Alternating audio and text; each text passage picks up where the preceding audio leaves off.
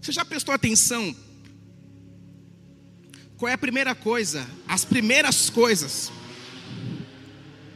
que o diabo faz com Jó? Destrói o que dele? Destrói o que dele? Família. Mata-lhe dez filhos. Esposa. Manda ele amaldiçoar Deus. E aí a gente começa a analisar sobre a investida pesada de Satanás contra mim e a sua família. O diabo tira este homem do convívio da sua casa e o coloca em cadeias, em grilhões.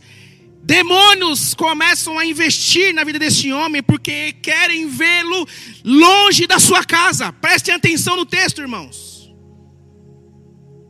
O diabo odeia a nossa casa. O diabo odeia a nossa família. E ele está investindo pesado contra a sua casa e contra a minha.